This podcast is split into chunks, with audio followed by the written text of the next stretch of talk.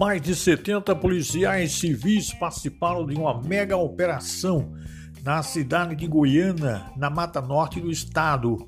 Tudo isso para acabar com o tráfico de drogas que estava acontecendo naquela localidade. Eu estou falando das operações Porta Cláusia, né, Catedral e Inquisito.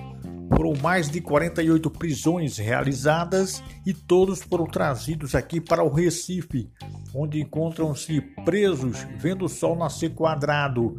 Alguns já haviam vários mandatos de prisão expedidos pela justiça. A situação estava séria na cidade de Goiânia. As pessoas não tinham mais a quem pedir socorro. Viam a cidade completamente dominada pelo tráfico de drogas, não só a cidade de Goiânia, bem como também outras localidades. Agora estão todo mundo mais aliviado e a Polícia Civil está de parabéns, mas não pensem, não pensem que os olhos clínicos dos policiais pararam por aí não. Existe muito mais ainda a ser esclarecido. Por isso, preste bem atenção.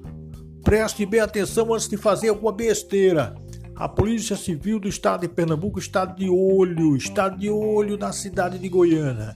E as operações Porta Cláusia, Inquisito e já apenas começou, mas não tem dia nem hora para terminar. Fernando Torres, direto aqui do Depatre, do Recife, para a Rádio Ataposa FM 104,9, a emissora do Pescador Goiânia, Pernambuco.